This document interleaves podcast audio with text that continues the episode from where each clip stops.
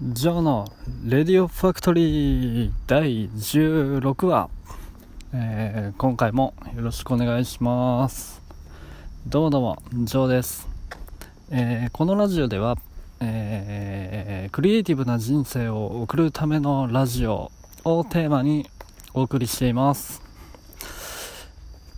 どうもどうもどうもどうもジョーです。えっ、と前回の、えラジオ配信が2019年の1月28日を、えー、最後にですね、えー、配信が全く滞っておりまして、約8ヶ月ぶりの、えー、配信となりました。えー、まあ多分誰も聞いてないと思うんですけれども、えー、この場をお借りして、え、長らく更新が途絶えていたことをお詫びしたいと思います。えー難しいですね。あのー、なかなか音声をこう、毎日毎日配信するっていうのは、みんなどうやってやってるんですかね。結構、あのー、話すこととか、まとめるのって意外と難しいなっていうふうに、やっぱり僕も日々、最近そういう仕事を始めてですね、思っておるようなところです。はい。で、えー、久々にやっぱりこう、それでもですね、なんか発信をしていくっていうことは、ちょっと癖づけというか、あの、改めてやっていった方がいいなと、えー、思うところがありまして、で、また改めてこういう、えー、ラジオトークを使って、えー、配信させていただこうという風な、え感じになりました。最近あの、セミナーとかにも ちょこちょこ行かせていただいたりとかして、で、なんだろう、 Voicy の、えー、誰だっけ、加藤ひろゆきさんか、が、えー、やってる、やってるというかきっかけで始まった、えー、大日本図面舞踏会っていう不動産系のあのコミュニティがあるんですけど、で、そこの主催者であらせられます、中森悟さんが、なんか、ノートで、えー、ラジオを配信したっていうのも、たまたま見かけてですね。で、まあ、ちょっと、僕も、それをきっかけに火がついたっていうのもあるんですけど、えー、まあ、久しぶりにこういうことやってみようかなというふうに、えー、思って取り組んでみています。今これ普通に外を、あのー、歩きながら撮っているので、えっと、車の音とか、たまに、あとね、電車の遮断機の音とか、もしかしたら入るかもしれませんけれども、ちょっとお聞き苦しいところもあるかと思いますが、えっと、ご容赦いただければと思います。これで何分だ？あ、3分ぐらいなんですね。はい。ちょっと久しぶりなんで、このラジオが、あの、多分11分とか12分ぐらいしかの、えっ、ー、と、配信が、になってるんですかね。え、ちょっとわかんないですけど、あの、なので、ちょっと時間を超えるとですね、勝手に録音が止まってるっていうことにならないように、ちょっとタイタイムコントロールをちゃんとしていこうかなと思います。ではでは、早速本題なんですけど、えっと、今日は、えー、日々資産になるものを積み上げていきましょうという内容のお話になってます。まああの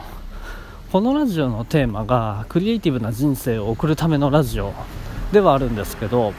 あのまあ、どの辺がクリエイティブかっていうのはちょっと置いといてですね、あの僕が今やってるのって割とブログ書いたりとか、えー、ツイッターでたまに発信したりとか、えー、そういうのをよくメインではやってます。で、ブログの場合は、雑記ブログって呼ばれているものと、あと特化型のブログのこの2つを主には運営してるんですけれども、まあ、そういうのも一つあの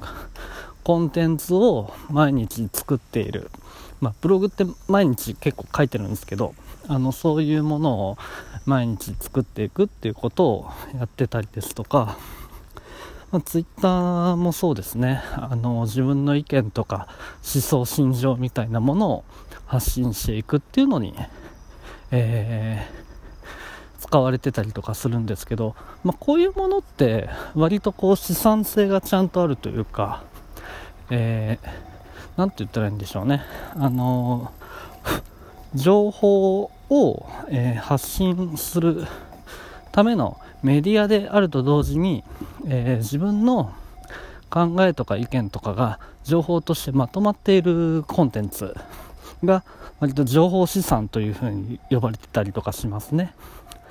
まあ僕はそのブログであったりとかツイッターとかっていうのをやっているのと、えっ、ー、と、プラスして、えー、日記とか、あと本とかもよく読んだりとかしています。最近ちょっと読めてないんですけどねで日記の場合はあのこれはあの無形資産っていう風に呼ぶこともできて要は自分の何て言うんだろう自分が成長するためにこう自分自身を振り返るためにやってるようなところが結構大きいですね。でまあ大人の成長ってその8割は経験から学ぶ経験学習であるっていうふうに言われてるんですけれどもこの経験学習ってどういうふうに何て言うんだろう行われているかというとまあ何かやってみてでそれを振り返ってみてでそこから新たな気づきを得てでまたそれを生かして、えっと、行動していくとでまた経験をして振り返ってっていう風に、まあ、繰り返していくサイクルのことを経験学習と言ったりとかします。まあ、そういうのを、まあ、日記を使ってですね僕の場合は4行日記をよく書いてるんですけど今日何をやってそこから得た気づきって何で？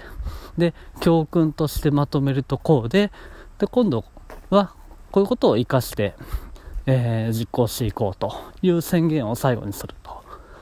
まあ、そんなような、えー、日記っていうのもつけていますね。結構これはやっていくと楽しいです。積み上がっていくとあのいろんな発見というのもありますし、えー、どんどんどんどん自分が変わっていく実感っていうのも得られるので割とこう啓発性の高い取り組みなんじゃないかなというふうに思ってます。はい。ちょっと歩きながら喋ると疲れますね。はい。あ車来た。危ないですね。自転車も来た。危ないですね。バイクも来た。危ないですねこの辺。えー、すいませんお騒がせいたしました。今何分だ？ああともう8分。あと34分ぐらいですかね。